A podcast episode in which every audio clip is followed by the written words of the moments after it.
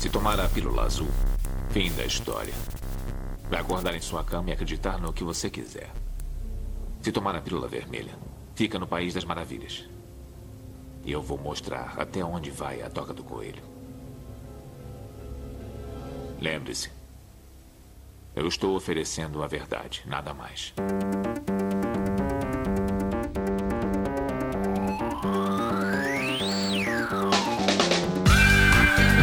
Magicando.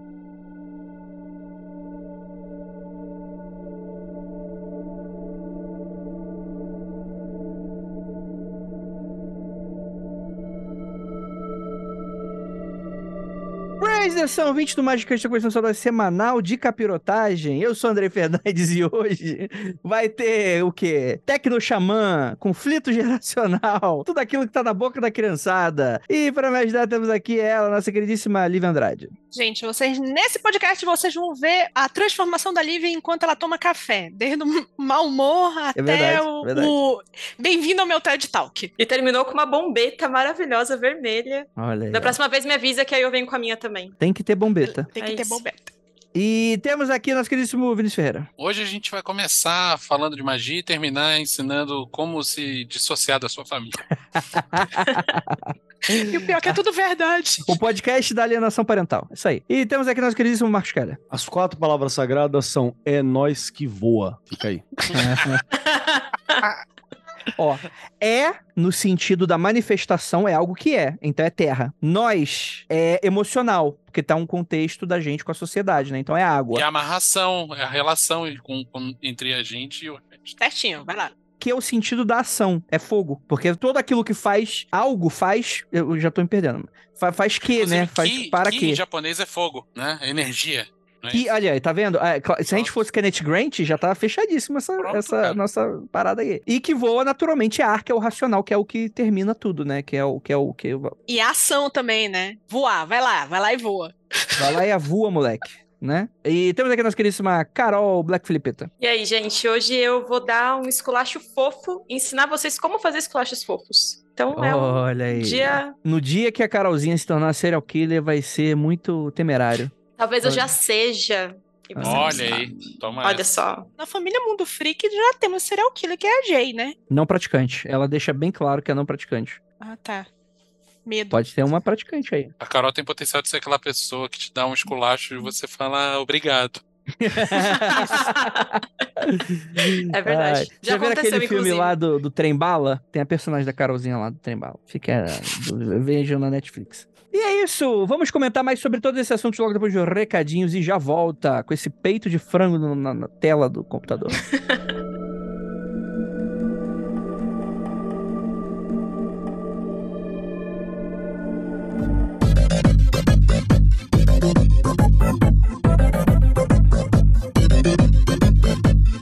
agora na área de recadinhos do seu, do meu, do nosso Magicando. E aí, gente, tudo bem com vocês? Muito obrigado pela sua audiência e sua paciência. Mais uma vez aqui com a gente no Magicando, seu programa semanal esotérico, com várias curiosidades bacanas, ensinamentos grandiosos e outros nem tantos assim. Tudo bem com vocês? Seguinte, galera, primeiramente pedir um apoio caso vocês não sigam a gente nas nossas redes sociais, Magicando com CK sempre, né? Tanto no Instagram quanto no Twitter. É muito importante que vocês sigam a gente, porque ali a gente consegue se comunicar, dar notícias, falar quando tem lives e por aí vai, tá bom? Lembrando também que a gente sempre tem que falar da nossa campanha de financiamento coletivo lá na Aurelo. Então, galera, com o mínimo de 23 reais, além de você conseguir assistir a quase todas as nossas gravações ao vivo, você também vai ter acesso ao nosso grupo do Telegram, exclusivo aí pra você. Deixa eu dar uma pequena instrução. Quando você assinar, você vai receber um e-mail, né? Se você não receber, você manda contato arroba magicando.com.br para qualquer dúvida. Você vai responder um questionário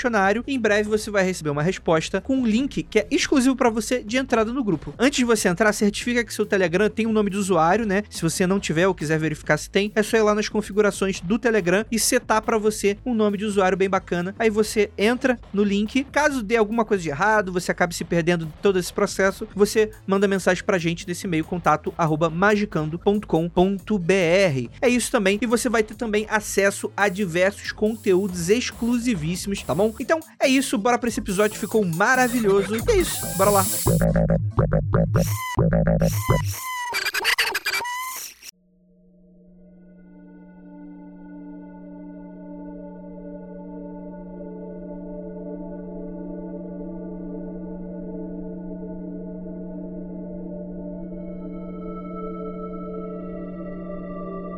Chegamos aqui em mais um coffee break maravilhoso, cheio de questões incríveis que a gente ainda não sabe, mas você escutou na abertura porque viajamos no tempo. E galera, vamos lá, né? Vocês fizeram alguma coisa esse mês que gostariam de compartilhar com a gente? Tá foda, hein, gente? Ninguém tá fazendo nada. Depois É. reclama que usou o termo tirar magícia. É, olha lá. Fala aí, Carol. Eu tô fazendo um livro, pode ser? É magia. Caio, tá fazendo um Segundo a Lamu, é livro. magia. Um livro. Eu tô fazendo uma volta a práticas básicas de bruxaria por causa do Dança Cósmica das Feiticeiras, que é um livro que eu tô lendo. É, ainda não terminei, mas tá muito bom porque ele vai te ensinar coisas muito, é, muito simples mesmo, tipo meditação na chama da vela. Mas aí eu coloco algum tipo de elemento um pouquinho mais avançado que eu fiz depois da minha iniciação, né? Então eu coloquei aí umas paradinhas que eu tinha já consagradas para uma deusa específica da bruxaria e tal, mas aí eu tô trazendo essas práticas que são um pouquinho mais simples. E tá sendo muito foda. Tô sentindo diferença aí em algumas coisas, tô gostando bastante. Boa. Eu vou vou falar um negócio aqui então, que eu só que eu vou falar porque vocês não compartilham nada, né? Então eu vou falar metade das coisas que eu tô fazendo. E a outra Uhum. metade aleatoriamente Tá bom, eu vou falar. tá no não. lucro. Não, mentira, tem algumas coisas que são muito pessoais, eu não gostaria de abrir por enquanto, mas eu andei dando uma frequentada em umas giras, né, de terreiro e eu tomei uns esporros. Foi isso, basicamente, né? Pô, você precisou Você ir lá tomou pra tomar esporro? esporro? Precisou A lá. gente pode fazer isso por você aqui, assim. Não, Mas você tomou esporro de Exu? Como que foi? Cara, eu, te, eu, eu tomei esporro. É que preto velho não dá esporro, né? Preto velho aconselha, né? Fala, pô, meu, meu filho, o que que tá acontecendo? Já tomei esporro de preto velho e foi o esporro que eu voltei pra casa com a bunda doendo, chorando assim, ó. Esse é o Caralho! pior que que, que tu- tem. O que que tu, o que que tu precisa aprontar, Não Carol, pra tomar esporro de contar. preto velho, cara? Eu não vou contar, mas assim, quando você toma esporro de preto velho, cara, acredite em mim. O esporro de pombogira, de Exu é de boa. Você nem sofre. Tá bom, então, então eu vou dizer que eu não tomei esporro. Eu, eu fui chamado a atenção na diretoria. Não pode fazer isso. Foi algo nesse sentido, algo ne- nessa classe e tal, né? E aí é isso, né? É, é muitas coisas acontecendo, coisas positivas. Acho que minha vida tá bem. Como é que eu posso dizer isso? Equilibrada, em dado motivo, tá com os obstáculos e tal, mas não tem nada bizarro que tá acontecendo, né? Então eu acho que é interessante essas idas de terreiro, porque é meio que eu fico meio que olhando pra cada entidade e falar, ah, não sei que, não sei o que falar. Naturalmente eu penso algum assunto para não, né, não tô perdendo meu tempo da pessoa ali que tá me atendendo, né? Mas eu acabo sendo um pouco genérico possível, eu falar, ah, vamos trabalho, saúde, como é que estão as coisas, etc e tal. E aí, naturalmente, fui chamar de atenção com relação a algumas coisas relacionadas à vida pessoal, principalmente questões de saúde, que é algo que eu já tô querendo ver já tem bastante tempo. E infelizmente eu, deixei. A pandemia virou uma bela desculpa, né? Porque a gente ficou anos parado, né? Aí eh, fica mais sedentário, sai de casa fica um negócio mais, né? Aí sempre aquela coisa, ah, vou depois, vou depois, vou depois, né? Foi isso, né? Mas em compensação eu vou ter que fazer, eu vou ter que fazer trabalho no cemitério agora. Então eu vou ter que pedir uma um auxílio aí pra vocês, porque na minha cabeça, Tem lugar exato. Tenho dois lugares exatos pra você. Perfeito, perfeito. Se alguém quiser fazer junto, a gente pode fazer junto, né? Vai. É, porque, eu- porque eu tava achando que eu tinha que pular um muro, né? Mas aparentemente existem lugares pra você fazer esse tipo de coisa, né? Mano, dois lugares exatos. Um deles eu já mandei até foto pra vocês. Opa, é onde você pega lá as terras de cemitério lá pra. Talvez.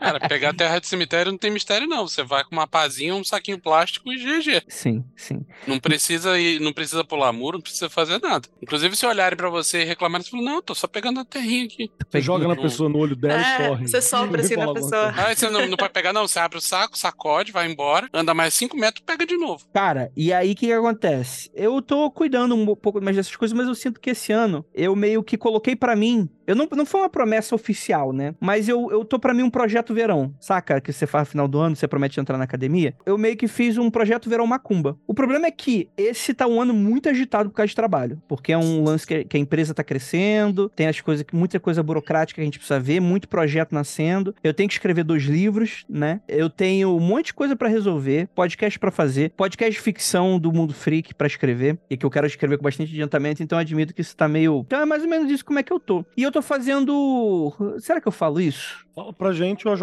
corta, se quiser. Fala. Eu me com... Não, não, eu vou, eu vou. Tá bom, eu vou falar isso pros apoiadores. Então, a Jota não corta ainda. Eu vou falar isso aqui pros apoiadores. Então, galera, orelo.cc barra magicando com CK pra vocês descobrirem nossa cega mentira. Mas, mas na conclusão, eu pretendo talvez abordar isso em algum momento aqui no Magicando, em algum Magic Coffee Break. Tá, sobre o que eu andei fazendo, é, vocês sabem que eu não posso falar muito do que eu faço, né? Mas eu vou falar de uma coisa que eu andei estudando e eu achei que, que cabe aqui ser compartilhado. Não posso entrar em muitos detalhes porque tem a ver com o lançamento futuro Penumbra, mas eu andei lendo muito sobre tarô e sobre cabala por fontes distintas. E a Lívia me contou uma vez de um amigo dela que tem uma ascendência judaica e que foi se meter a estudar cabala com a galera lá né, que é mesmo da cultura e que não é entrante e maluco igual a gente. E uma coisa que esse cara falou, e eu não vi isso sendo dito em outro lugar, é que você recebe um, um pacote de ensinamentos logo no começo, assim que você começa a se aventurar por ali, e chega um ponto em que você para de receber. O rabino, ou seja lá quem tá te ensinando, para de te falar e fala: você só vai passar para a próxima etapa quando você descobrir onde tá o erro no que eu te falei. Eita. O pior que é engraçado é o seguinte, não foi exatamente assim. Foi tipo, ele para e fica só te ensinando mais do mesmo, Vinícius. O cara fica ali, naquele, naquele pool. Eu tô O mexendo o não- doce, o doce eu tô mexendo, É. o doce está sendo mexido por mim. Eu sou uma pessoa que mexe o doce. Ele só aprende a mesma coisa,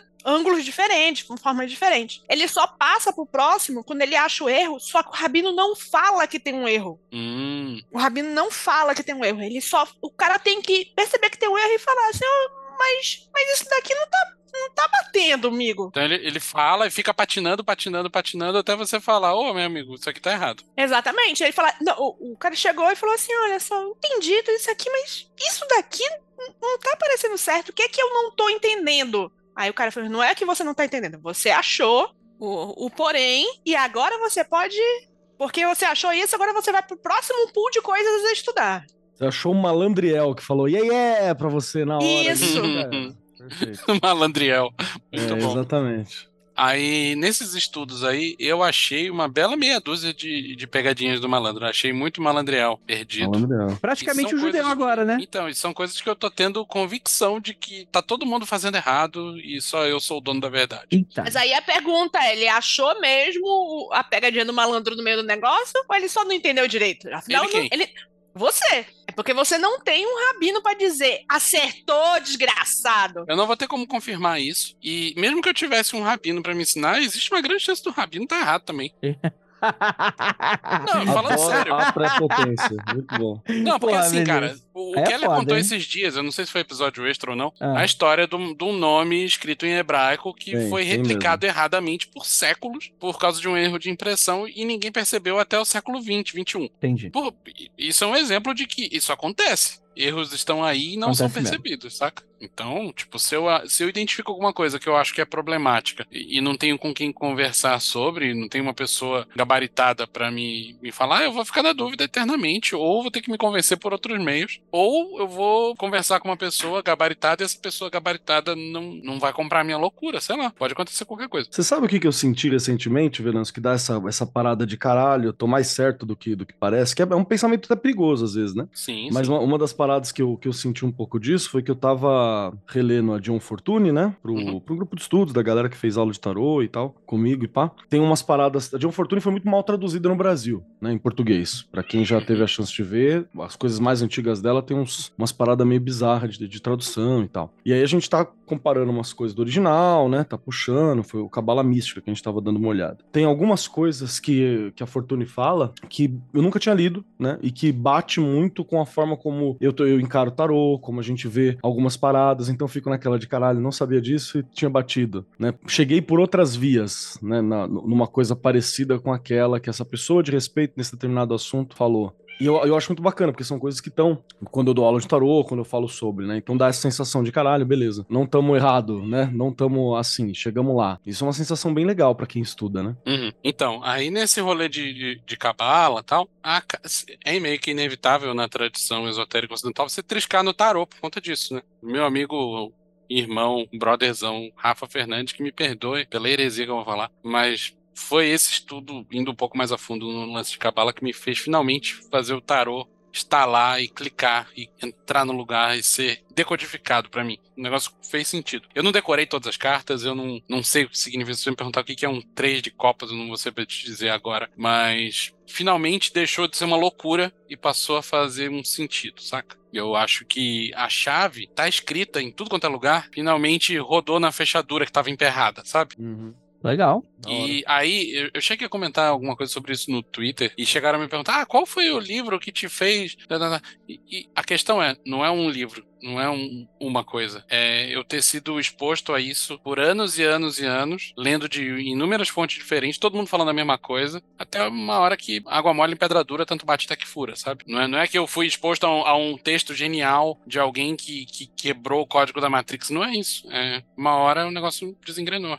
Essa é a parada que eu chamo de conhecimento pulverizado, sabe? Tem uns bagulho que você não lembra para citar única exclusivamente. Uhum. Porque tem um fragmento aqui, um fragmento ali, um fragmento no outro. Aí você precisa passar o olho por tudo isso, aquilo fazer sentido em você para você ter a sacada, assim. É, um, é, parte do conhecimento pulverizado do esoterismo, que tá espalhado. E, e, é parte da pedagogia esotérica, inclusive. Esse é o problema. Faz parte do processo, você tá sempre relacionado, né? Bom. Aí o problema é o seguinte, agora o Vinícius está empolgado, e assim, Está em pro... Estamos em processo de fazer um livro. Então, o Vinícius está tendo que ler muitas coisas sobre coisas paralelas desse livro. Não é sobre o livro em questão, mas referências e tal, não sei o que. Aí ele sempre chega. Lívia, Lívia, Lívia, olha só, olha só o que eu achei. Olha só o que eu achei que legal. Aí ele, ele vai e mostra um desses momentos malandriel aí para mim. Aí eu falo, legal, eu tô, então, eu tô pegando a maluquice de segunda mão. Agora, se pegar a maluquice de primeira mão e você lê e fala assim: será que eu estou ficando louco ou estou entendendo errado? Agora, tu imagina eu, o efeito disso no condomínio Livre Andrade, de pegar as coisas de segunda mão. Então, até o final do ano, ou estarei internada ou virei, virarei o patolino. É isso. Então, nesse caso particular, o que acontece é o seguinte: eu estou trabalhando com um texto de um autor que a tradução chegou pronta para mim, eu estou revisando a tradução e fazendo notas. Às vezes eu pego o original, comparo com a tradução e falo, cara, essa tradução parece que tá certa, mas isso não tá fazendo sentido. Aí eu vou ver e na real é o autor que não tinha nenhum respeito por fontes.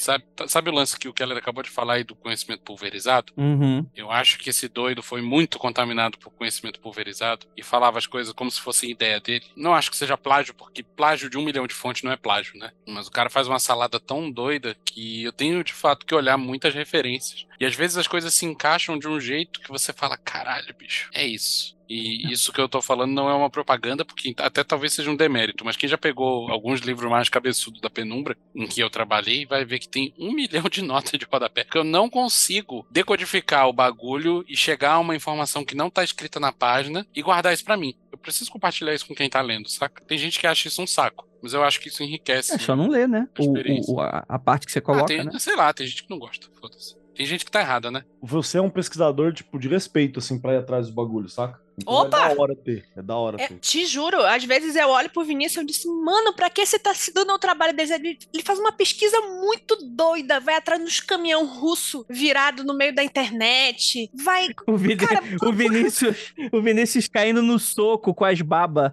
É isso, assim. Mano, aí ele chega todo estrupiado depois de brigar com as babas e chega, Lívia, descobri, isso aqui é uma referência ao versículo tal do não sei o que tal da Bíblia. Eu disse, cara, essa briga toda pra tu descobrir isso. Ele é. Aí ele felizão, eu disse, É, e cara, a Bíblia tá errada, né? É, é, a Bíblia tá errada. Aí eu, Caralho, ele se dá um trabalho muito doido. Não, porque eu comparei velho. isso com Copta e a isso. tradução King James. Vai longe, vai longe. Ele compara as Bíblias, ele vai. É, é, qualquer dia desses, ele vai, ficar, vai virar pra Tupá e vai lá. Tupá, tu tem aí uns, uns manuscritos aí dando. Não. Bobeando, não. é isso? Quando eu chegar nesse dia, você me interna. aí é too much. Eu posso até falar, Tupá, preciso de opinião sobre esse tema aqui. Mas me dá um manuscrito aí em que não tem uma porra de uma frase com início, meio e fim. Aí, Não aí tem dá uma não. vírgula, nem um espaço na porra do manuscrito, né? O meu limite é ir na, na Biblioteca Britânica e na Biblioteca Nacional Francesa procurar manuscrito do século XVII, escaneado. E é isso aí. Já imaginou que irônico? Aí o, aí o Vinícius termina depois de 10 anos e fala: Agora eu sou cristão. é, rapaz. Jesus estava certo. Né? Jesus Esse tava dia tá cada vez mais próximo, Andrei. Tô quase me convertendo. Era melhor ele virar pra mim, virar depois de 10 mil anos, virar e falar: agora eu sou Cristo. Aí eu entenderia melhor do que se ele falar que ele é cristão. E Eu se eu falasse, Lívia, estou em contato com o Mestre Jesus, o que, que você ia me dizer? Beleza, é aceitável. Eu ia chegar e falar que não tá na nossa lista de exceções, Vinícius. Tá na nossa lista de exceções tá o Tom York, a Beyoncé, tá em contato que o nosso Senhor Jesus Cristo não foi acordado no casamento. Tá certo. Porque essa frase inteira não faz nenhum sentido, né? Porque casamento é você envolver Deus e o Estado, né? Então, em algum momento, você vai ter que envolver aí algumas pessoas. É, no Ah, nosso mas- caso, a gente, a gente envolveu o casal e Elvis Presley. É, é, é, é, não tem Deus, não tem Estado, tem só o rei no nosso casamento. É monarquia, né? O monarca casou. assim. É. Tá bom, tá bom. E eu tenho feito bastante coisinhas, assim, algumas coisas práticas, mais simples, né? Até para retomar o dia a dia, já faz um tempo. Retomar a meditação todos os dias, tá acontecendo bastante e tal. Depois do período das férias, né? E do, do semi-burnout ali no, no, no fim do ano passado. Então tá bacana. Tenho revisado muitas coisas da, da minha prática pessoal. Tenho muito material de xamanismo urbano que eu tenho né, rabiscado ou solto, que eu tô dando uma organizada também. Tô refazendo algumas práticas em cima disso. Tem me dado uns insights bem legais. Tenho feito uma prática com tarô também semanalmente, com, com uma certa frequência, uma prática de postura, uma prática magística mesmo, com tarô, que tá bem legal. E esses são os, os, os básicos, né? Os, os default, assim, que eu tenho feito. E que tem sido bem interessante, porque na real, todos eles, para mim, é um trabalho de, de desenvolvimento pessoal mesmo. Essa é a ideia. Um trabalho de, tipo, ficar mais consciente, perceber mais algumas coisas, entender algumas posturas e por aí vai. E eu tenho curtido. Aí agora eu quero puxar para uma outra área, né? Que é tanto para uma prática. Como, como juntar tudo isso, fazer isso virar o material, ou virar alguma coisa, porque eu acho que precisa virar algo. Não pode ser só para mim, eu não, pode, eu não posso ser o fim. Precisa virar algo. E também tô extrapolando alguma- algumas outras possibilidades também. Tô vendo pra onde que eu posso ir, o que que tem pra caminhar, que são, são umas paradas bem divertidas, assim. Eu conheço uma editora que tá interessada em coisas. Vamos, conversemos. E... Tá bem legal, tem uma- umas paradas bem, bem interessantes, assim, que eu tenho brincado bastante. Legal, legal. Bacana.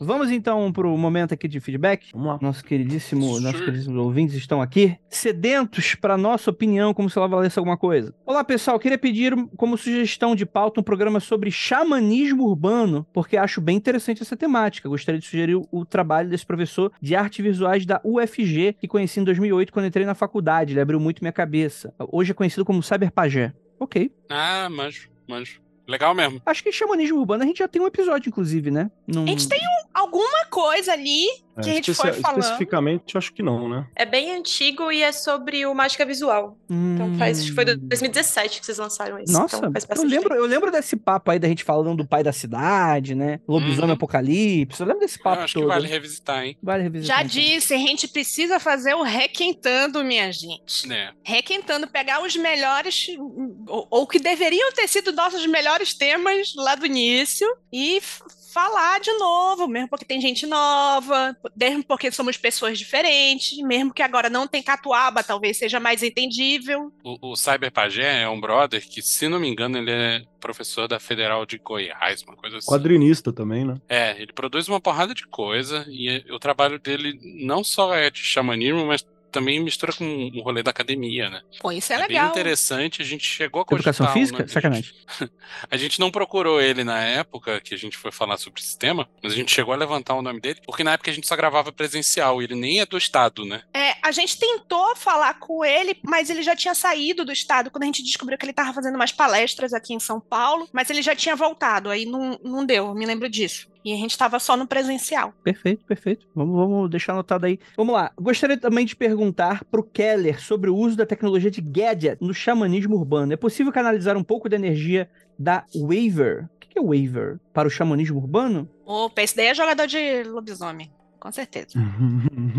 Até dá, cara. Primeiro, o rolê dos gadgets, né? Gadgets é, depende de como você lidar com eles. A gente tem. No geral, a maioria das nossas religiões ou das nossas práticas espirituais, elas vêm de locais muito antigos. Então elas não acompanham, não incorporam o que a gente tem em dia tá ligado? Não incorpora o que tá em volta. Então, por exemplo, a primeira vez que você vai ter incorporado o conceito de cidade, né, de grandes cidades dentro do cristianismo, vai ser com Cidade de Deus, Cidade dos Homens, lá do Santo Agostinho, né? Agora eu fiquei na dúvida se é do Agostinho ou do, acho que é do Agostinho. E o do Tomás de Aquino, sempre dou uma, dou uma confundida. Eu acho que é o Aquino. É, você puxou aí, Vinícius? Não, só tô falando Ah. que eu acho que é o Aquino. Ah, então tá bom. Então, provavelmente é o Aquino, achei que tinha puxado em algum lugar. Então foi a primeira vez que a gente teve incorporado. Então tem várias coisas modernas, assim, que a gente não conseguiu colocar dentro do rolê religioso bem, né? A gente não conseguiu, não conseguiu compreender como vai processar isso, como vai lidar com isso. Eu acho até engraçado que tem religião, por exemplo, Santo Agostinho. Que Santo Agostinho, tá, que considera possível a ideia de, de que você tenha alienígena, por exemplo, e eles tentam ver como que você vai estender a compreensão da tua religião para conceber a possibilidade de alienígena, saca? Em, algum momento. O que aconteceu? Jesus salvou eles também? Quando ele morre na cruz na terra, valeu pro ET? Ele foi encarnado lá? Então você tem umas discussões religiosas que não compreendem. Quando você vai pro xamanismo, ele não é uma prática de religião organizada, né? Ele é uma, uma experiência, uma vivência, ela é uma, uma relação. E faz todo sentido ela ter relação com gadgets em alguma instância, porque o xamanismo ele vai trabalhar com o que eu tenho. O xamanismo não trabalha com o plano do ideal, ele trabalha com o que eu tenho na realidade, o que, que eu tenho em volta, o que, que me é dado. Eu aceito aquilo que me é dado para construir. E de novo, lembrando que xamanismo é um termo guarda-chuva, é um termo ocidental, é um termo né, feito na academia para compreender como que são as espontaneidades espirituais de povos originários e a sua relação com a terra, com o telúrico, com o lugar em que ele está inserido, né? Essa é a parada. Então, nós estamos inseridos em cidades como as que a gente tem, e nós atualmente estamos inseridos em aplicativos, em gadgets, em sistemas, em computadores, em redes sociais. Então é importante saber como trabalhar essas questões também. E eu acho muito louco que tem um grande apelo dentro da galera que fala de xamanismo urbano no geral, com gadgets tem um apelo muito grande. E eu acho da hora porque é um apelo estético, um apelo que o cara se sente o Hackerman do, do, do Neuromancer, né? Acho da hora. Mas tem algumas questões um pouco anteriores que, para mim, precisava ser melhor tratado ainda. Relação com o espaço, relação com o lugar, a questão de que muita gente tenta transpor algumas práticas que são xamânicas de povos tradicionais para ele. E lembrando que quando você faz isso, você não pertence àquele povo tradicional. Os símbolos que eles estão utilizando não faz sentido. É tipo a gente ir numa cerimônia judaica sem você ser judeu. E tentar praticar o judaísmo depois de ver a cerimônia. É, aí você vai lá e estica o, o pajé faz o símbolo do o pajé, o sacerdote faz o símbolo do Spock lá e você fala "Ah, o símbolo do Spock. Não é, cara, ele tá fazendo um rolê de bênção específico e por aí vai. A gente não entende. Então, a não ser que a gente resolva algumas questões anteriores, fica mais pela estética. Aí é tipo a galera steampunk, sacou? Se, se vestindo, se fantasiando, ou seja, legal pra caralho. Mas não necessariamente tá funcionando. Nenhum, nada daquilo é, é funcional. Ele é uma estética. Tem é os que diversão. não estão soltando vapor, né? É, não tão. É um badulá que, que tá ali, mas, né? No Então, fundo, você só é fã da único- Apple, né? Tu não é mago. É, o meu, então, meu único medo é, é esse, porque eu vejo muito o rolê do xamanismo urbano, ele indo pro rolê estético. Tá tudo bem, não é um problema, sacou? Não é um problema. Mas também não é xamanismo, né? Ele é um nome que você deu pra uma, uma estrutura estética. Então é, é, é o meu grande receio. Se a gente não discutir umas coisas anteriores, é, fica difícil. E é justamente esse rolê da minha prática que eu tô fazendo. Tô resolvendo umas questões anteriores na minha relação, sacou? É isso que eu acho que é o- a parada que é importante. Mas faz todo sentido nós aprendermos a lidar com esses ambientes. Por quê? Porque nós estamos inseridos nele. Xamanismo é sobre os ambientes que você está inserido. Hoje a gente está inserido numa cidade, a gente está inserido em uma porrada de comunidade, a gente está a tá inserido em relações de translado entre comunidades, a gente está inserido no mundo espiritual, a gente está inserido no mundo virtual, a gente está inserido numa porrada de mundo diferente, entendeu? Então, qual é as relações desse mundo todo? E lembrando, parte do rolê xamânico é você ter uma, uma presença saudável em todos esses mundos, inclusive virtual, sacou? Deixa eu fazer um complemento ao que você falou, Kelly. Eu não quero esticar a relação com o xamanismo urbano, mas eu quero falar de gadgets num contexto mágico. Se a gente falar puramente de tecnomagia, eu acho que é importante na escolha do, do gadget que a gente for usar, da tranqueirinha que a gente for usar, é que a gente escolha sempre as coisas mais open source possível, para poder fuçar mesmo, para não ficar preso com o que o fabricante te entrega e porque entender o mecanismo subjacente ao funcionamento daquilo que você está usando é importante para fazer o rolê funcionar quando você está tratando de magia. Então, Ah, mas eu não sou das informáticas, pra que que eu vou... Mano, não importa. Tenta se aprofundar um pouquinho, tenta entender um pouquinho como o bagulho funciona, tenta customizar um pouco pro negócio funcionar pro seu, pro seu lado. Mas a pessoa tá falando que não importa, mas ele quer ser um xamã urbano dos gadgets e o, e o cara não quer saber abrir um aparelho. Não, pera aí. O cara pode ser um xamã urbano das artes e tá usando um Apple Watch que já tem uma função ótima incluída pro que ele quer fazer, saca? Ah, ele quer fazer uma ilustração do sigilo dele andando pelas ruas da cidade e pegando a posição do GPS. A Apple já entrega essa função. Porra, beleza. E se você pegar um programinha mais open source e conseguir dar uma mexida nisso daí pra fazer um mapeamento diferente? Sei lá, entendeu? Tô- O cara é tem que tô pelo menos saber instalar a porra de um homebrew num, num, num aparelho Apple dele, saca? No mínimo, se ele tá se propondo a isso. Concordo. Senão fica mais estética, tá ligado? Que tá tudo bem, mas tem a noção de que é só estética, que é mais estética do que a prática. Essa é a parada. Gente, tem uma coisa diferente aí de você usar, usar uma tecnologia, usar um app, de, um app de forma mágica, e tem como você usar um app de forma. É uma ferramenta para eu fazer mágica. É diferente. Se o cara tá usando o GPS para ver onde tá a constelação tal, para descobrir, em vez de fazer os cálculos matemáticos com blé blé blé, para descobrir qual é a hora de Saturno, de não sei o que, da hora que ele vai fazer a magia dele, isso é mais uma ferramenta. Isso é matemática. Tipo, a matemática, para algumas pessoas, são Não, mágicas, perfeito. para alguma pessoa é só uma ferramenta. Mas inclusive a gente faz isso a todo momento e a gente não se considera xamanismo urbano. Eu, eu- ninguém faz mapa astral na, na unha, né? Eu imagino. Sim, deve ter algum maluco que faz isso. Ah, não, William, abraço. E eu acho que assim, você não precisa saber o- as engrenagens da coisa se você tá usando como uma ferramenta. Se você é xamã urbano, você precisa. Tô cagando essa regra aqui agora. É, mas eu tô falando assim, se você está querendo usar aquilo de forma mágica, o, o ideal seria você saber como funciona. É a diferença de você usar um servidor público e você fazer seu próprio servidor. Então, mano, mas a gente já faz isso. Por que, que o cara tá se considerando xamã de urbano e a gente não? Tipo, é, esse é o meu ponto. Tipo, cara, se você não saber montar um PC igual o super-homem, você não é xamã urbano. Traduz pra tecnomago, tá ligado? Um tecnomago. É. Um tecnomago, ele quer, ele é mago e usa tecnologia. É no lugar de chamar. Ah, Tecnomago tem que saber montar um PC, pelo amor de Deus, né? Tem que saber Aí montar um PC. concordo, eu concordo. Tem que saber montar um PC, pelo amor de Deus. Qualquer tutorial no YouTube já te ensina isso. Fazer uma macrozinha no Excel, galera. É, saber um, O paradigma do cara não é esse? É fazer isso. o, o gatinho dançar com o quê? Com lua? Não me lembro o que, que é. Com. Scratch. Scratch. E fazer um gato dançar com Scratch. Esse tipo de coisa, gente. É que a galera gosta às vezes do título, de novo. Tem muita coisa que é pela estética, tá ligado? E beleza. E tudo bem, mas saiba que se for só estética, isso dificilmente vai aprofundar. Então, aí vai minha é a teoria do cyberpunk. As pessoas que estão no cyberpunk só pela estética têm que ser chamado de neoliberal. São os neoliberais. Você então tem você bom não tem a envergadura moral para dizer que você é um tecnomago. Você pode ser um tecnotécnico. Mas... Ou só mago, né? Ou só um técnico.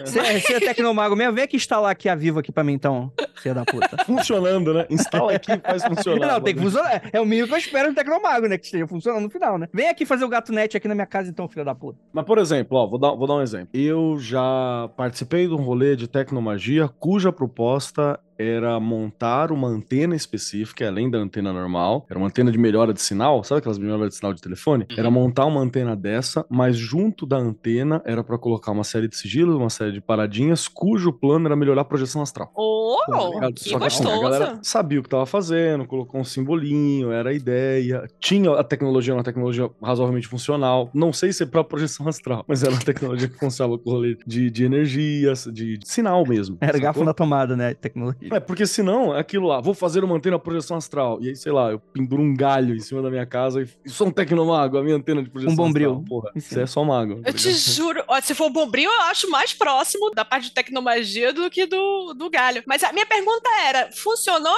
Ou você- toda vez que você tentava fazer aquela viagem astral, você ouvia aquele barulho modem década de 90? E só pra explicar, a projeção astral que eu tive uma, uma percepção de passar por toda a região onde eu moro e tal, e o que eu vi foi meio, foi algo entre, sei lá, descrição do inferno de Dante e quadro do Jardim das Delícias do, do Bosch, sacou? É, é, esse rolê foi depois de ter participado desse, dessa parada. Você derrubou a antena depois, né? Porque eu, não, eu Não, ia assim, ficar o, cara, muito. o cara não dorme, né? Se tiver um bagulho desse 100% ligado sempre, você não tem vida, né? Vou falar aqui que magia de antena é legal, hein? Funciona. Vinícius entende. Pega Suas o antenas estão bem? cobre, enfia no seu rabo e aí vai que vai. O que, que é isso? É uma espécie de como fazer incenso 2023? É isso? Isso.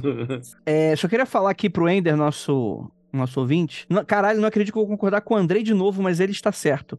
Se acostume, Ender. Eu estou sempre certo. E os ouvintes precisam saber disso. Que é que eu sou apenas humilde. Vocês não podem comprar minha humildade como a verdadeira, né? Então é isso aí, fica aí uma dica aí pra vocês. Oi, obrigado pelo e-mail, Ender. Obrigado, Legal obrigado. sua É pra gente dar uma- discussão. Boa Uma, discussão. uma discussão boa. Magic Rex, olha aí, ó, mais gente que fez o nosso experimento, que aliás precisamos fazer um, um segundo programa, né? Precisamos, hein? Qualquer programa de emergência aí, a gente pode, que tá sem pauta, né? A gente pode ir Tem rapidinho que fazer uma juntar. chamada, né, de, de temas, né?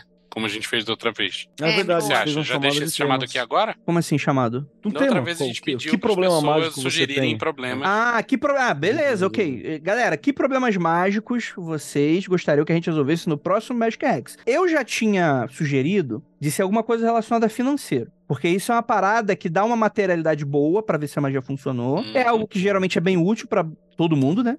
Que não é- nasceu herdeiro, né? Então, quem quiser, ouvintes aí, dar indicações de alguma outra coisa, ou então sugerir algo mais específico, fique à vontade, deixa aí nos comentários. Já adianto. Pra mim, é uma das primeiras áreas que um, um bom um magista, um magista competente deveria, no mínimo, lidar. Assim. Dinheiro. Não tem como você não cuidar da área de, de moedas da sua vida, tá ligado? Do, do naipe de, de pentáculos da sua vida, assim. Precisa. Perfeito, perfeito, perfeito. Vamos lá então. Praise the Sun, mesa do Magicano. Tentarei ser breve sobre o meu relato do Magic Rex número 163. Fiz algumas adaptações considerando as sugestões fornecidas no episódio e criei meu amuletozinho. Ficou num saquinho de tule amarrado com linha amarelo alaranjado que estou guardando no bolso, mas mantive as limitações sugeridas: tempo de duração, carga. Não compartilharei maiores detalhes sobre o interior do saquinho, mas posso dizer que, como banimento, usei coisa boa da Glória Groove, pois a letra e a vibe me pareceu mais que apropriada. Ok, boa. Glória Groove é maneiríssimo. Eu acho que tá aí, tá excelente, excelente escolha musical. E aí, o que acontece? Ele, ele coloca. ó, Corajoso aqui, hein? Vambora. Não sei quem é você, porque não está. Eu acho que não está aqui o seu nome, mas tudo bem. O banimento que ele fez foi o seguinte: convoquei as amiguinhas e tu sabe que ela vem. Vem de base, vem do vale, deixa isso e vem também. Sabe que a cachorrada tá fechada com a gente. Não dá pra ficar parada nesse beat envolvente. Aliás, saudade das minhas riminhas de início do episódio, né? Tá pronta pra pista? Se joga na vida. Quer papo de ousadia? Ai que coisa boa. Mundo se acabando e a gente manda nessa porra. Se mexer comigo, vai mexer com a tropa toda. Tamo preparada, pode vir que a coisa é boa. Foi mais ou menos esse o banimento. Eu gostei muito de ouvir o Andrei declamando Glória Groove. Parece o Christopher. Walken lendo so Poker Face. ah, vamos lá. O relato que, que a pessoa diz aqui é o seguinte: desde o bullying escolar tenho muita dificuldade com pessoas. Me formei em 2014, kkk. Isso se agravou muito depois de um relacionamento abusivo em 2016 que me levou a um breakdown fudido em que acabei perdendo contato com todo mundo. E desde então não estava conseguindo restabelecer e nem manter quase nenhum contato social. Consegui fazer terapia por um tempo, vivo SUS, mas ainda não tinha conseguido melhorar. Tanto que estou cerca de um ano na nova faculdade e não consegui criar laços com ninguém.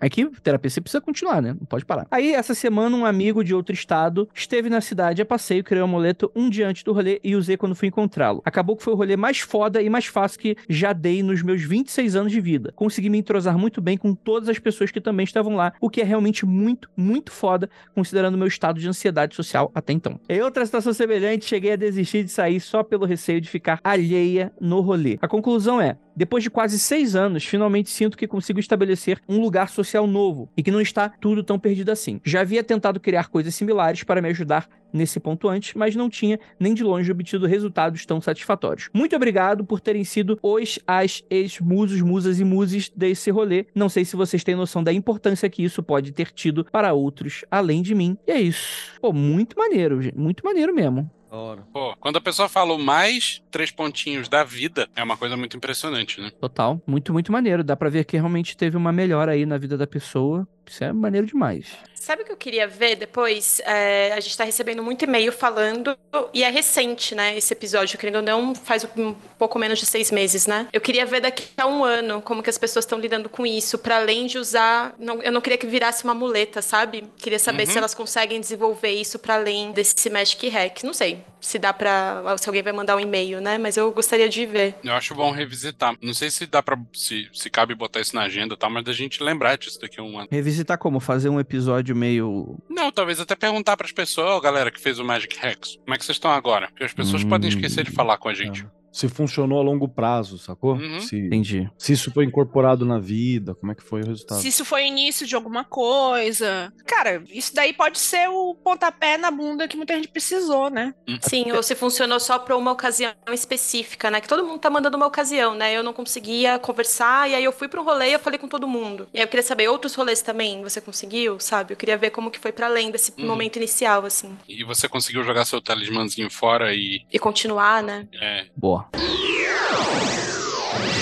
Sonhos de guerra, vou parar no tempo, acho que é Templo Astral do Keller para pedir uma água da próxima vez. Caralho, ok, esse é o título. Fala galera do Magicando, podem me chamar de 5. Prefiro ficar anônimo por agora. Tá bom, ô 5. Nossa, senhor espião, né? Vai, a casa vai cair se te descobrirem, né? Mas beleza, né? Só falar, não pode quero ser que a casa dele respeita, caia. filha da puta. Não, eu respeito o anonimato, mas aí eu. Mas você tá zoando com um ouvinte. Não, é, mas aí o ouvinte, o ouvinte manda e-mail pro Magicando já esperando que a gente vai zoar ele. Então, isso aqui é a pessoa. é, eu conversei com a Carolzinha e a gente chegou nessa conclusão que a pessoa gosta dessa parada. Tá bom. Brincadeira Olha, eu só, só zoaria com ele se o número que ele tivesse escolhido seria alguma coisa tipo pi. Cinco, Não, cinco tá bom. Seria pior. Cara, Cinco tá bom. eu, eu respeito o anonimato, mas nomezinho parece que eu tô, é um personagem de anime. Pelo menos ele não colocou, sei lá, Lorde, né? Lady, Mister, todo poderoso, né? pica do caramba quatro. Se fosse Não, eu, ele- colocaria.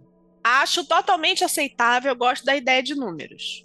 A ideia, o conceito de números, né? É, é- Sim, porque o, o conceito de números é muito bom. Os números eram tudo gente boa até começarem a andar com as letras. Tá bom, ok. Entendeu? Fica anotado aqui para as gerações futuras essa indignação. Um pouco antes de 2020 e da pandemia, eu estava investindo bastante nas minhas práticas mágicas. Pensei que fosse em Bitcoin. E com isso, comecei a ter sonhos bem fortes e fáceis de lembrar. Pô, que maneiro. Parei no episódio no meio agora para comentar sobre a fala do Keller sobre a questão da guerra espiritual que ele pode ter presenciado. E aí, sobre esses sonhos que, que, que essa pessoa diz, cinco, entre eles um específico onde essa pessoa, aspas, um ser que talvez não fosse uma pessoa de fato, me falava sobre algo que ia acontecer. Não me recordo das palavras, se é que houveram palavras, mas me lembro da ideia. Em breve, haveria uma disputa e o resultado definiria um caminho sem volta para alguém. No momento, interpretei que era algo tipo o destino da humanidade, mas depois dessa ideia foi ficando estranha. Lembro da imagem que me foi mostrada, uma onda escura no mar e que atrás da...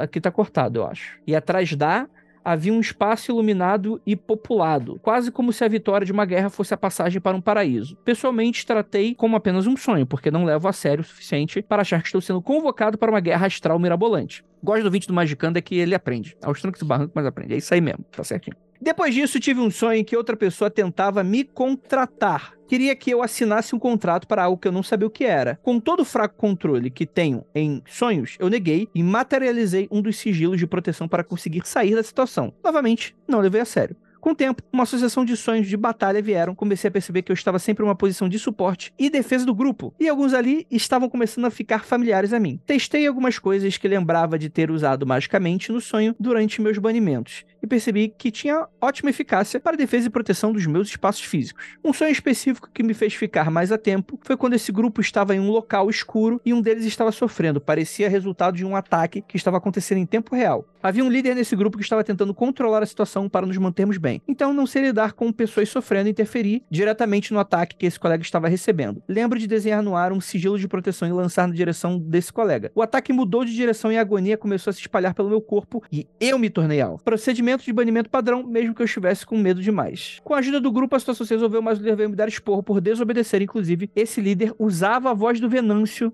o que tornou bem hilário. Então, tomar esporro já tá acostumado, o, o ouvinte. Eu, eu acho, eu acho que eu me perdi. Mas beleza. Bem, sobre isso é sonho, né? Tá, deixa eu resumir então pra você. O que acontece é que essa pessoa começou a ter, depois de começar práticas mágicas, começou a ter uma série de sonhos sobre uma tal guerra mágica, em que ela se juntava a um grupo de pessoas e que ela agia como suporte e defesa desse grupo. E ela parece, eh, pode ser o que tô interpretando aqui, mas a pessoa não tá sendo muito clara, que dá a entender que ela era meio tipo, uma estagiária do grupo, talvez, ou alguma coisa numa situação meio, ela tá além, ou Era um clérigo do grupo, o rio do grupo.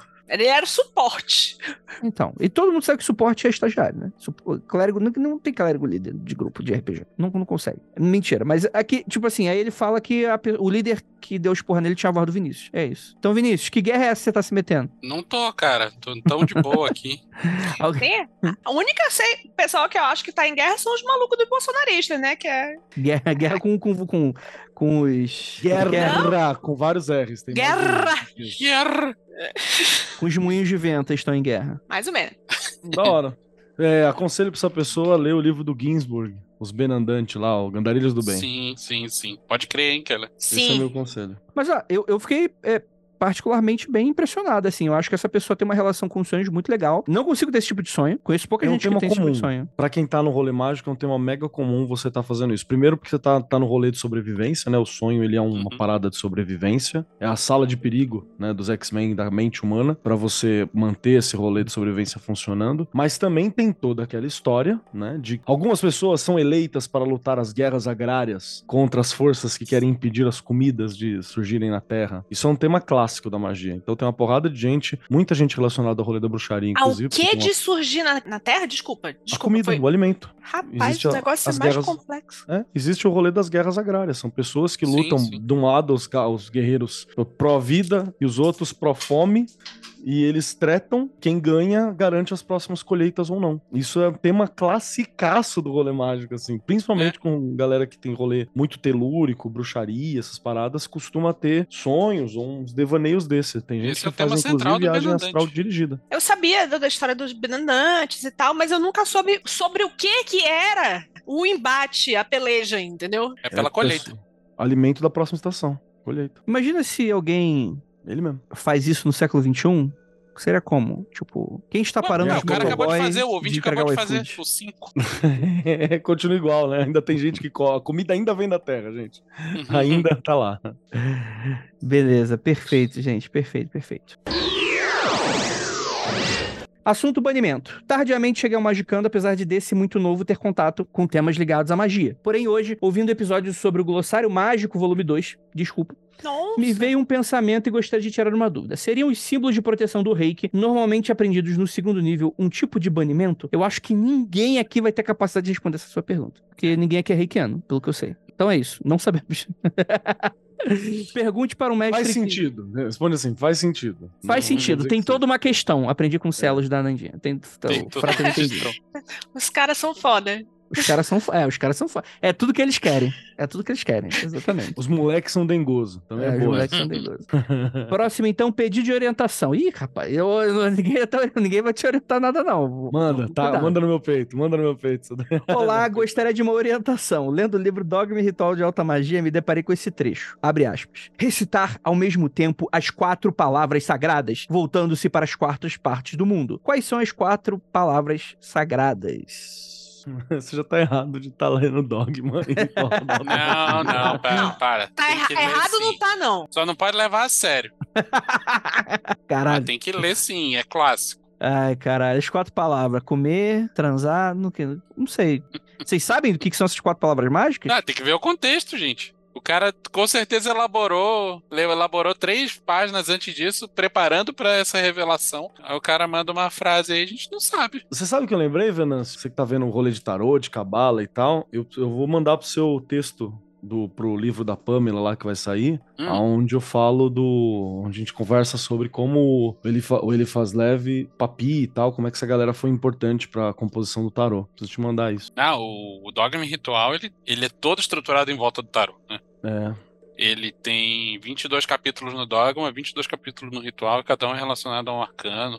E ele fala muito da simbologia do número, tá? Ele, é- ele é um livro sobre tarô, na real, que fala de outras coisas. Viajado, porque é um- é viajado, entre Viajado. aspas, pro, e pro sistema que você vai usar. Porque se você usa o sistema inglês, né, que é o que ficou majoritário, por causa da, da Golden Dawn e tal, então você tem que fazer adaptações na percepção do dogma, né? Mas é bacanão. Boa, Vem boa. cá, não é um dos nomes de Deus aí, não? Essa coisa assim? Tem essas Yod, Ré? Val, Ré, os quatro. É. Pode ser. Mas é estranho a pessoa não, não citar que são os quatro nomes de Deus ao invés dos quatro palavras sagradas? É, ele, ele falou, essa, essa pessoa, que eu não sei o gênero, falou da onde que é, de qual capítulo tal? Não falou. Não. Provavelmente tá explicando logo depois, sabe? Mas aí ele não leu logo Porra, depois. Se esse maluco E não leu o mandou capítulo um inteiro e-mail pra gente.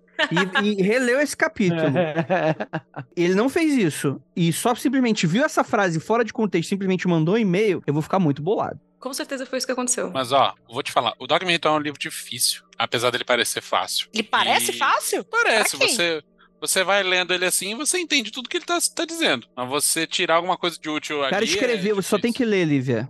Pelo amor de Deus. O brilho. ele, ele é um livro que quando eu li pela segunda vez, eu fui lendo e anotando. E ele é um livro que se beneficia de você fazer isso. Vou fazer. Eu tenho um aqui. É daquela tradução horrível daquela editora famosinha. É, vale eu pegar uma tradução melhor? Cara, tem duas traduções em português. Uma é melhor do que a outra. É, a minha favorita é a da Pensamento. E ela relançou com uma capa mais bonita do que a verde estranha antiga. Peraí, o- aquela que lançou é aquela que tá com o meme do Pocoyo na capa? Não sei se o meme do Pocoyo é na capa.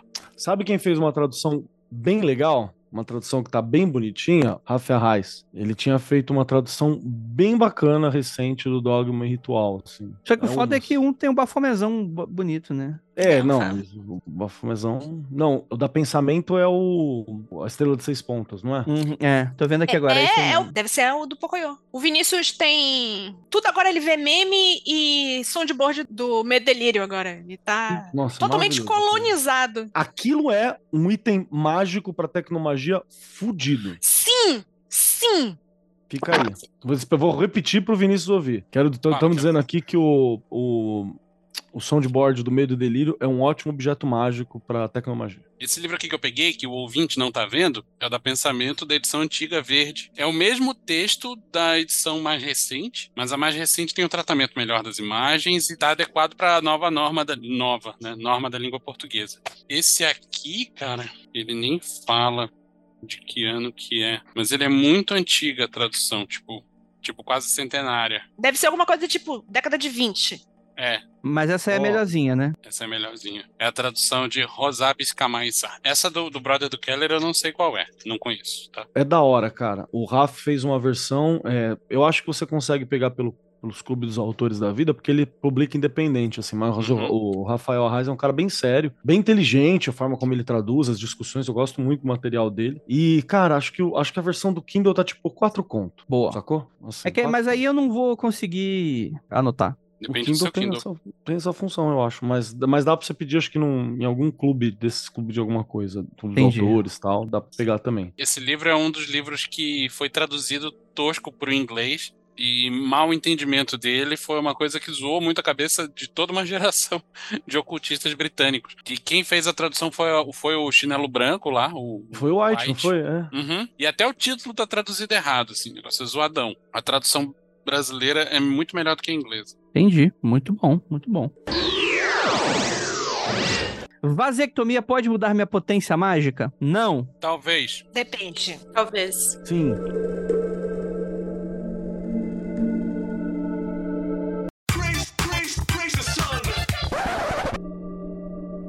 Eu gostei que o Keller só falou sim, porque tava faltando sim, né? É, todo, toda, todas as possibilidades. Legal. Pronto, agora, agora deixa aí pro maluco. Mas é pra responder sério ou não? Ah, eu acho que ele merece. Responda sério. Agora pode responder sério. Então, eu acho que depende da corrente. Por quê? Porque tem correntes que acreditam que é preciso que você seja capaz de botar espermatozoides pra fora pra fazer Ah. determinados tipos de magia. Olha aí, ó.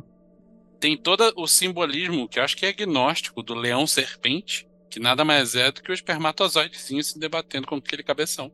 E, e tem rituais inteiros sobre isso.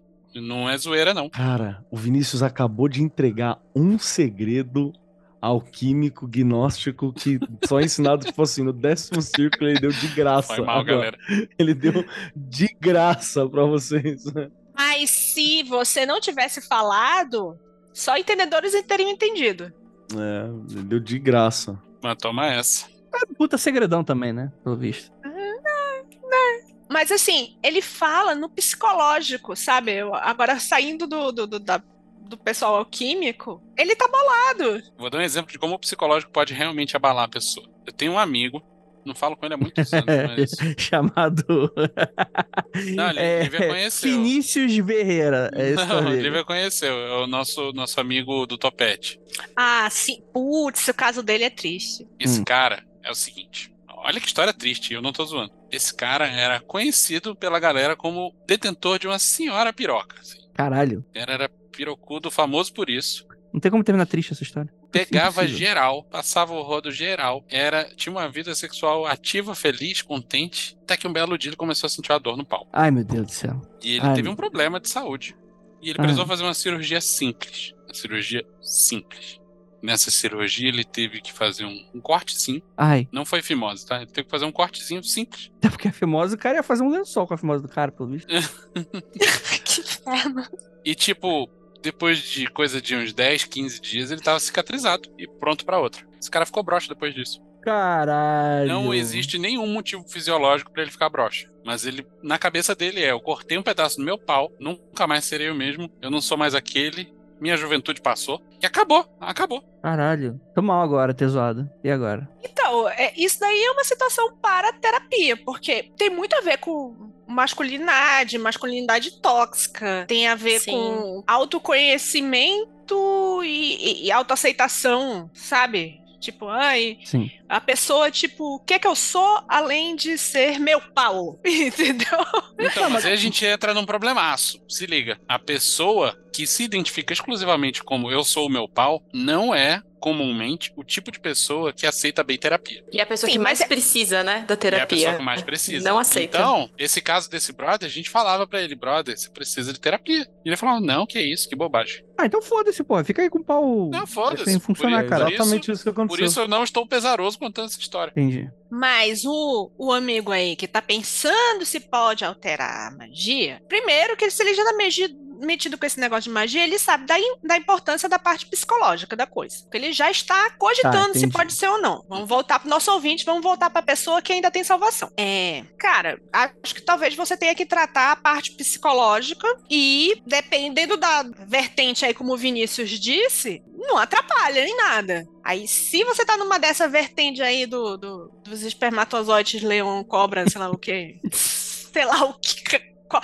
qual é a, a raça de animal fantástico que os seus espermatozoides são? Aí, aí, mano, aí eu acho que você tem que conversar com alguém de dentro da sua área mágica. Eu acho que se ele tivesse nessa situação, talvez ele nem tivesse mandado pra gente esse e-mail. Assim, o que eu pensei quando eu li é que eu conheço alguns caras é, que têm problemas muito sérios em só fazer a porra da vasectomia. E aí procuram qualquer tipo possível de desculpa pra não fazer. E aí eu não estou querendo dar um esculacho, mas vou dar um esculacho rapidinho, eu prometo que vai ser de leve. E aí eu fico pensando assim, se você tá pensando em fazer vasectomia, você tem uma companheira que pode engravidar. E aí se você não fazer essa vasectomia porque você tá preocupado com a sua potência mágica, a sua companheira vai ter que ficar preocupada em não engravidar, além da própria magia dela que eu tô supondo aí que ela também pode ser uma pessoa que pratica magia. Então, eu não sei, eu tô partindo do princípio de que talvez você esteja procurando Pelo em ovo. uma desculpa pra não fazer o rolê que você precisa fazer. É, então é isso. Eu penso que talvez porque você psicologicamente pode ficar abalado realmente, mas aí tá partindo desse lugar que a Lívia falou, né? Que é a questão da sua masculinidade que não tá centrada, que você não tá trabalhando, você não tá fazendo terapia, enfim. Isso aí é até uma oportunidade de você trabalhar isso, né? E faz a vasectomia porque a sua companheira vai ficar feliz. Outra Isso. coisa, se a sua masculinidade não está centrada, ela pode estar atrapalhando na sua magia também. Qual é a sua Também. agora? Pois é.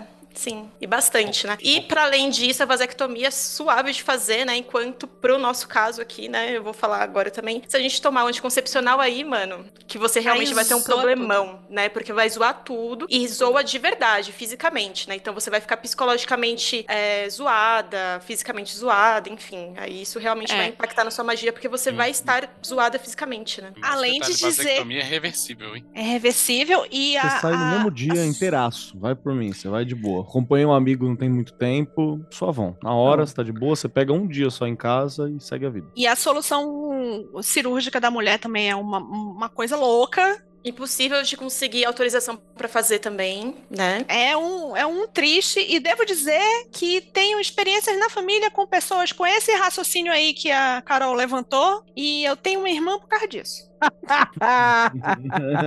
Abraço pra irmã, né? Excelente. Aí, aí, um ano depois, ele manda um outro e-mail. Galera, seguinte. Minha esposa tá grávida e eu queria saber se ter um filho atrapalha o meu caminho. A minha irmã foi mais sacanagem. Eu falo assim pra todo mundo porque o papai conta e pra quem quiser ouvir. E a mamãe ainda dá um esculhambo nele toda vez. Ele falou pra ela que ele tinha feito a vasectomia e não fez. Vacilão, hein? Vacilão, seu pai da Lívia. Vacilão, vacilão. Mas eu digo pra minha irmã que ela veio melhor do que a encomenda, porque o do meio foi o meu irmão, que não é a grande coisa. Eu já ouvi da irmã da Lívia a frase, abre aspas, eu sou a vasectomia do papai. Caralho, mano. Ou seja, não seja vacilão que nem o meu progenitor. Não seja vaci... É, por favor. Faz essa porra logo. E vai dar tudo certo aí na magia depois. Eu tenho muito medo da família Andrade. Muito medo de verdade. É meu medo surreal. Eu não quero. Deixa eu só acrescentar uma, uma parada assim, que existem ainda, ainda é recorrente é, você ter essas questões mega biologizantes dentro do rolê mágico, tá ligado? Que tipo assim, eu preciso do sangue menstrual, eu preciso ter pepeca, eu preciso ter bilau, eu preciso ter isso que não compreende, por exemplo, é, masculino e feminino enquanto questões simbólicas, não necessariamente é, biológicas. Você tem isso ainda muito forte, biologizante. Isso é um rolê que tá forte no Brasil ainda, mas em alguns outros locais já tá meio que resolvido é, essas questões. Então, se você tá num rolê que é muito biologizante, né, nesse ponto, for a linha, como o Venâncio falou, aí é a tua linha, cara. Aí você tem que ver se é isso aí que você quer mesmo, se é isso aí que você tá, e a tua companheira também tem que ver se quer continuar com você se tiver só nessa linha, tá ligado? E se a pessoa tá nessas linhas atrasadas, né, bicho? É. Sei lá aí- por que tá ouvindo Magicando até, né? Então tem, tem Cara, essa. né? talvez, é- talvez a gente seja a porta de saída para esse tipo de ideia dele. Não digo do, do rolê como um todo, mas do, É porque com certeza esse ele- tipo de ideia. Se isso não tá já pacificado dentro dele, quer dizer que ele escutou disso em algum lugar. Oi, alguém falou. E aí ele ficou com. Então eu, eu acho. Cara, eu acho. Assim, é, é meio bizarro, mas eu acho justo a pessoa tirar essa dúvida, assim. É, é um pouco de coragem tu mandar isso no podcast que tu gosta pra todo mundo ouvir. E escutar as coisas que você tá escutando A provavelmente. gente falou o agora. nome dele? Não. E não falaria Então tá. também. Então tá boa, Não, não falaria nem fudendo. porque Senão, né, pô, a gente tá falando aqui. De novo, a gente tá partindo do pressuposto. Às vezes ele acordou um dia de manhã, E pensou nisso. um cigarrinho do capeta e falou: "Será que se alguém cortar o pau, a magia funciona? Será que se alguém cortar o- as trompas do pau, funciona? É, ele, tá falando como se, tipo, mais?" a gente tivesse indo castrar um poodle, saca? É só uma vasectomia, caralho. Tipo, Ler o serpente aqui, ó. tudo. Dogma ritual. É isso aí, cara. Me diz isso aqui não é um Gente. espermatozoide. Isso é um espermatozoide, gente. O Vinícius tá mostrando qual é a página do Dogma Ritual aí. Ah, isso aqui é minha edição de 97, tá? É a página 365. Falando nisso, já que a gente tá falando do dogma ritual, Yod Reval Ré, Abracadabra, Risa, Ruiav. Fica aí. Essas Ah. são as quatro palavras sagradas? Não sei, eu só tô falando. Ah, tá. Bingo! o Kelly que não participa de ordem nenhuma tá segurando o segredo da ordem dos outros. É isso que eu tô querendo. Tô falando, Eu tô bolado. tô, eu tô dizendo palavras aleatórias. Vamos lá. Olá, me chamo. Incrível poder acompanhar o crescimento de vocês, muito bom mesmo poder acompanhar. É legal que nessa pegada aqui, a- ninguém, ninguém nunca mais vai mandar e-mail. A gente chora pro pessoal mandar rolê do Kleber, e-mail, mas a gente vem aqui e acaba com os caras, bicho. A gente não tá zoando os caras. A gente já Não, fez não isso. tá. Não, não faz Inclusive, mais. eu vou até falar, aquele, aquele negócio que eu falei da vasectomia era só um toque importante que alguém tem que falar e difícil a pessoa que tá Sim. com medo de fazer não vai ouvir. Então não é, não tô esculachando muito, só um pouquinho. Às vezes nem É, se o aplica do cara, bem. inclusive. Né? Às vezes nem É, se aplica ao cara que enviou. É uma espécie de, de amor bruto. E a Carol que tá dando ainda parece aquele meme do pintinho com a faquinha, né? Tipo, vou te matar, É, vou te furar sua fudida. É, eu tô fazendo carinho, na verdade, olha só. Então é isso, manda e-mails. Eu adoro isso. Tá lá. sangrando, mas é carinho, né? É carinho. Gostaria de compartilhar um pensamento que tive para acrescentar o que vocês disseram nesse episódio. É, Ele tá comentando aqui sobre o Humans of Esoterismo do 179, dos direitola lá, né? Pensei justamente no embate de gerações dentro das famílias brasileiras. Ok? Ao meu ver, parece que quanto mais jovem uma pessoa é, mais disruptivo e aberto tende a ser, enquanto os mais velhos tendem a uma inclinação a ideias comedidas, retrógradas e de modelos reacionários. Discordo, mas vamos lá. Eu concordo pra caralho. É uma tendência. Não, é, não tô falando que é pra todo mundo, mas é uma tendência. O progressista da década de 80, aquela galera, os roqueirinhos, aquela galera paz amor pra caralho, virou tudo um jaça doido. Você sabe disso, Olivia? Eu sei, mas vamos lá. Continua aí que eu, eu falo que de- de- debate de gerações é uma das minhas obsessões. Vamos lá. Caralho, então eu tô muito arrependido de começar desse meio. Vambora. Essa população mais velha entende que seus ideais e formas de ver o mundo são melhores e o que tudo que vem dos mais jovens são concepções corrompidas e que, portanto, não podem ser aceitas. O mais velho tem a necessidade de escolher o que é melhor.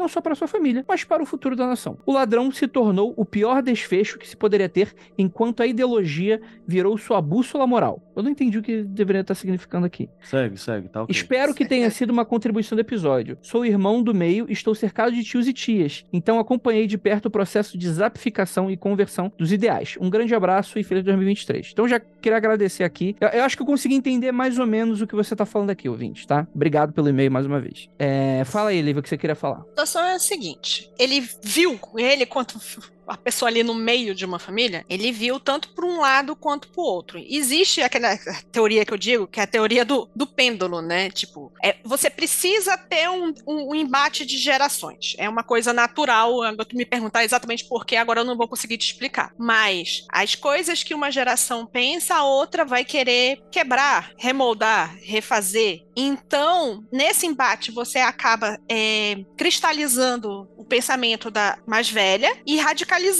a da mais nova continuamente, certo? Isso não significa que os pensamentos da mais nova vão ser mais modernos ou vão ser mais libertários, não é nada, não é. Significa que elas vão ser diferentes das da mais velha. Então, na hora que ele diz assim, que por causa da idade, essas pessoas acabam se indo para uma coisa mais cristalizada no. Ele não fala reacionário, né? Ele fala. Qual o termo que ele fala aí no, no início, Andrei? Qual o termo? O que é? É, qual o termo que ele fala no início? Ele fala assim, ah, as gerações mais velhas. Enquanto os mais velhos tendem uma inclinação mais comedida, retrógrada e modelos reacionários, a mais jovem é disruptiva e aberta, né? Então, ele tá caindo nesse erro. Ele acha que ser mais comedido é necessariamente ser retrógrado. Não é. O que a gente tem agora é um grande exemplo de uma geração nova que está indo mais por um lado muito mais que pode ser chamado de retrógrado, simplesmente porque tiveram pais que eram numa geração mais bicho grilo, mais doido, mais,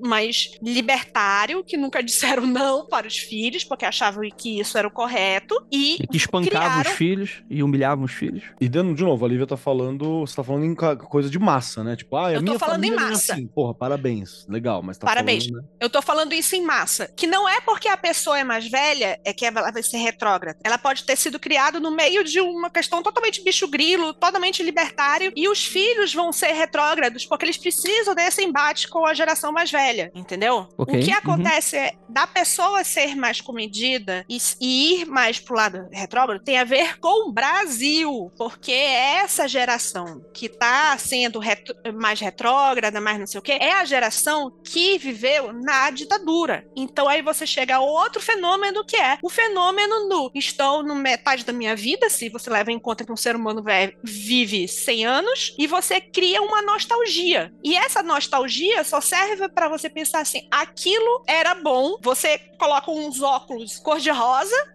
na sua infância e adolescência e você pensa, aquilo que era bom, a melhor parte da minha vida já foi e aquilo que era bom, aquilo que, que, que deveria ser isso agora pra minha vida ser boa na metade da minha vida. Metade da minha vida tô vendo com óculos de cor de rosa e eu quero que a outra metade da minha vida, que todo mundo sabe que é só ladeira abaixo, porque é uma questão física, a, a parte física vai ladeira abaixo. Então, ele, ele quer resgatar essa nostalgia. E isso tem a ver com o critério Brasil, entendeu? Ou seja, não é porque a pessoa é mais velha que ela vai ser retrógrada ou mais com pensamentos mais direitistas, mais cristalizados. E não é porque ela é mais nova, de uma geração nova, que ela vai ter pensamentos mais esquerdistas, mais libertários, mais Eu discordo demais, Lívia. modernos. O que acontece é que no Brasil nós temos esse perfil por causa da questão geracional do Brasil. Cara, isso é tendência mundial. Se você for pegar os dados daqui do Brasil, Tá, por que então que as pessoas que estão indo mais em relação a quero ir mais para direita extremista são as pessoas mais novas? Porque as São mais pessoas velhas. novas- Não são. são mais velhas. Quem tá na frente do quartel é velho, Olivia. Sim, tá na frente do quartel é velho, mas é isso que eu tô te falando. é- Aí é uma questão Brasil. Quartel Cara, não é. É Não- Brasil. A ideia de você querer ter pensamentos mais tradicionais está na- das pessoas mais novas também. Não, está também, mas a gente tá falando de tendência. Você pode reproduzir coisa ruim. Você pode ter um pai que ensina coisa ruim pro filho. Ok. E, e você tem é, o fenômeno dos incel, né? Esses conservatim, né? Neocon, que tá sendo chamado hoje em dia. Conservatinho é Existe. um bom nome. Mas não é tendência, Lívia. Se você for pegar qualquer estatística de tendência. votação, você vai ver que quem vota mundo, no André. candidato XYZ. Ah, eu não vou, não vou conseguir falar do mundo todo, mas, né? Mas. Mas é isso que eu tô te falando. Eu tô te falando. a Lívia tá dizendo bastante- que você está correto sobre o Brasil, mas não necessariamente sobre o mundo. Então, eu tô falando que ela tá errada porque não é só Brasil. É isso. Eu acabei de perguntar se é sobre o mundo, você disse que não sabe. Então, eu não consigo falar estatisticamente sobre o mundo todo, mas a tendência é essa, né? E assim, esse embate de geração, eu não tô falando pessoas velhas são ruins, pessoas novas são boas, não é isso. Eu tô. Esse embate, esse embate de geração não é novo. Você vai ver texto de Aristóteles reclamando que os adolescentes não são mais os Uhum. mesmos como na minha geração e que eles não querem XYZ, ninguém mais quer trabalhar, ninguém quer. Exatamente. Isso, Mas isso que eu tô te falando é do embate de gerações, é necessário. eu nem acho que é necessário. Eu acho que vai acontecer independente do que a gente acha, se é necessário ou não. Não é necessário, é inevitável, né? É É inevitável. inevitável. Inevitável. Muito bem, a palavra é melhor. Por exemplo, você tem uma geração que vamos. Vamos chutar aí, eu não tô chamando, falando da família, família de ninguém. Você tinha uma geração que era o pessoal pós-guerra, terereu, que era super conservador, família tradicional e tal, não sei o quê. Ah, geracionalmente, os filhos deles foram os hippies. Bicho grilo, drogas, a abertura da mente, amor livre. Aí você vê claramente um embate de, de ideologia de ge- geracionais, certo? O filho do bicho grilo foi quem? São os conservadores de hoje. Exatamente. Então vai alternando. Não, E existe agora- essa questão cíclica. Eu, eu concordo que existe também uma questão cíclica envolvida. Mas a tendência, eu, eu acho que inclusive é uma questão biológica. A pessoa vai se frustrando. A pessoa vai, ela vai vendo que ela, a, mortalidade bate a porta, ela não é mais a vanguarda. E, esses, existem esses dois fenômenos, eles trabalham juntos. Que é o fenômeno da, da nostalgia e o fenômeno do, do embate geracional. De acordo. Certo. Mas o que eu tô querendo te falar aqui não é porque a pessoa é mais velha que ela fica retrógrada. Algumas pessoas acabam caindo nessa armadilha da nostalgia, porque muitas vezes você é alimentado para isso por intenção de outrem, que é o que está acontecendo no Brasil. Você incentiva essa nostalgia, esses óculos cor-de-rosa, para ter um- o efeito que nós estamos vendo na frente dos quartéis. Mas não é não, necessariamente. Não, tô dando só um exemplo. A, o- a nostalgia acontece sempre. Eu tenho um amigo de 30 anos que ele tá falando igual ao que o pai dele falava quando ele era adolescente ele tinha ojeriza. E ele tá repetindo as mesmas tendências. E ele vai repetir as mesmas tendências pra pior daqui pra frente. Ah, mas aí é, aí é problema do, da constelação familiar. Aí, aí não é embate de geração, aí é constelação familiar, terapia. Então, eu ia falar assim: o que eu acho é que nós, enquanto sociedade, e eu falo até sociedade humana, eu acho que deve ter algumas exceções aqui e ali, é nós não somos preparados para envelhecer. E daí Concordo. Corta de concordo. novo para o início lá do negócio que o Vinícius tá falando que a, a- do filme lá do, do X, que não é sobre pornô, é sobre envelhecimento. Eu tô concordando com 90% do que você fala, Lívia. Sim, mas eu entendo, beleza. Não, não quero que você concorde tudo. Eu quero, inclusive, se você estiver certo em alguma coisa ou estiver errado, me convença. Não, não, tô bem. Eu tô bem. Acho que eu não preciso Tô bem, não, não, não precisa. Não Tá, precisa. valeu. Tô, tô de boa mesmo. Então, se você não coloca fluoxetina na caixa d'água da cidade e se você não dá terapia pra galera, você não ensina as pessoas a envelhecerem, a olharem pra sua própria mortalidade, nós tem essa merda aí de, da, nostalgia, do- da falta de bingo, que, porque eu acho que boa parte do problema que a gente teve na frente dos quartéis é a ausência de bingo. Desde que proibiram bingo, aconteceu isso aí, o velho não tem pra onde ir, entendeu? Falta comunidade. Tá bom. Aí já tá. Ok, a Lívia já tá igual agora um carro desgovernado. É, eu queria, Sim, queria eu escutar. parei, tanto que eu parei, parei, parei. é, eu quero escutar a opinião das outras pessoas, porque estamos falando demais, Lívia. Vocês acham Minha opinião opinião? é, pode crer. Tem toda uma questão. Tem, os caras é foda. Esse pá é, hein? Não, de verdade, assim, esse papo ficou cabeçudo demais, eu não consigo É, porque é que nada, você é velho, Vinícius. não. Pode ser. O Vinícius nasceu velho, gente. Se lembra? É, É, O pessoal uma- dizia que ele não era criança, ele era não. Carolzinha, o que, que você acha? Você que é a mais nova daqui e vê a gente como velhos conservadores que votam em fascista, filha da puta. Estaria aqui se eu visse dessa forma, né? Mas beleza. É. Cara, eu não, não sei dizer, assim, não, não consigo elaborar, porque a gente já tá há muito tempo nesse podcast. Eu acho que vocês estão entrando num bagulho muito, muito denso. A gente podia conversar sobre isso em outra ocasião, com o Catuaba, patrocinando o Magicando. Patrocina nós. Mas depois, na segunda parte do texto, ele fala que a experiência dele é na família dele. Então, ele tá vindo de, um, é, de uma visão bem específica, assim, né? Ali do meio que ele tá inserido, né? Então, Sim. acho que a gente pode partir desse lugar, pelo menos para responder esse ouvinte especificamente, sabe? Mas Uhum. tudo que vocês falaram faz sentido pra mim, é só difícil de elaborar. Eu entendi. é, Ó, eu vou, eu vou- eu vou dizer tá? um negócio, um, um- um- algo pra você, ouvinte, que é o seguinte. Bem-vindo ao time. Você não é nenhuma exceção. Pelo contrário. Conheço, tenho amigos com familiares que são super, né? É que é foda porque a gente tá resumindo a coisa. É, é muito fácil a gente recair na armadilha do recair ao direita e esquerda. Porque a gente tem uma posição muito específica aqui no podcast e tal. Mas claramente a gente vê que os mais velhos eles deram uma perdida aí no personagem de maneira muito hardcore nos últimos anos, né? E eu falo o seguinte: não é só você que tá passando por isso. Vez ou outra, quando eu comento sobre algo parecido com isso, seja lamentando, ou seja conversando sobre, uma galera vem entrar em contato comigo. Eu sinto muito que em algum momento a gente vai precisar, depois disso tudo acabar, a gente vai precisar fazer aqueles encontros de ah, saca? Tipo, colocar todo mundo numa rodinha e contar cada um a sua história, saca? Como a gente perdeu parte da nossa família pro, pro fascismo mesmo, o nome é esse. É que esse nome ele foi desgastado durante muito tanto tempo na década anterior que o fascismo não veio, que quando o fascismo veio virou um Pedro Lobo aí, né?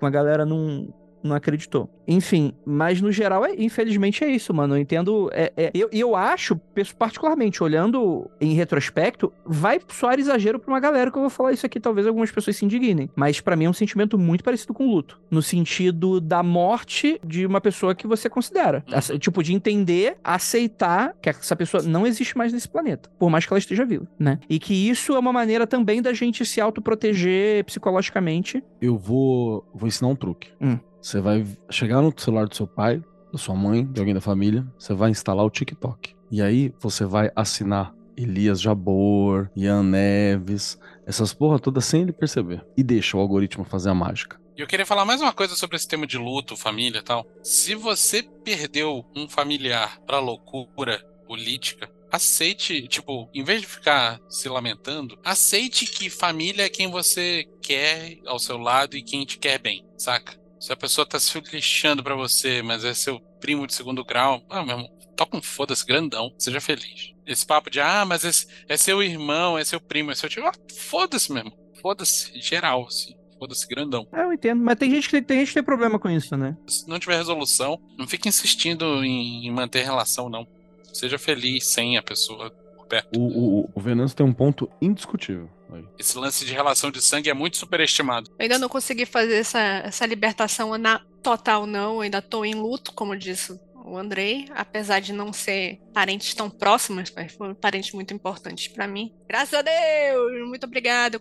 Não sei qual é a idade que tava aí de, de plantão, mas não tenho esse problema com os meus pais. Mas É que tem uma diferença, né, Lívia? Entre parente e família, né? Tem uma diferença. É, É, que, é que pra sim. você é complicado porque, né, é muita gente. No teu caso. é gente pra caralho. é gente pra caralho. É gente que não acaba mais.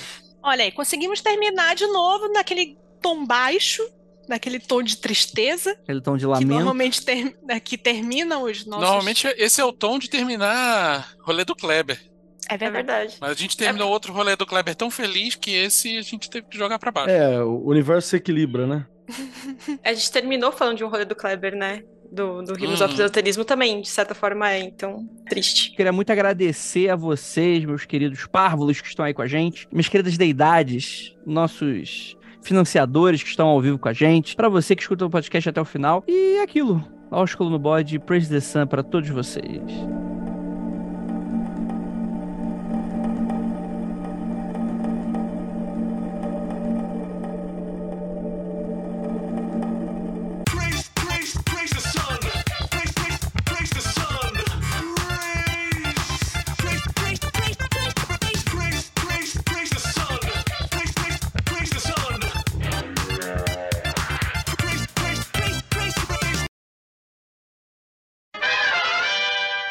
Calma aí, calma aí, calma aí, que a Carolzinha tá rindo, ela não faz ideia do que a gente tá falando.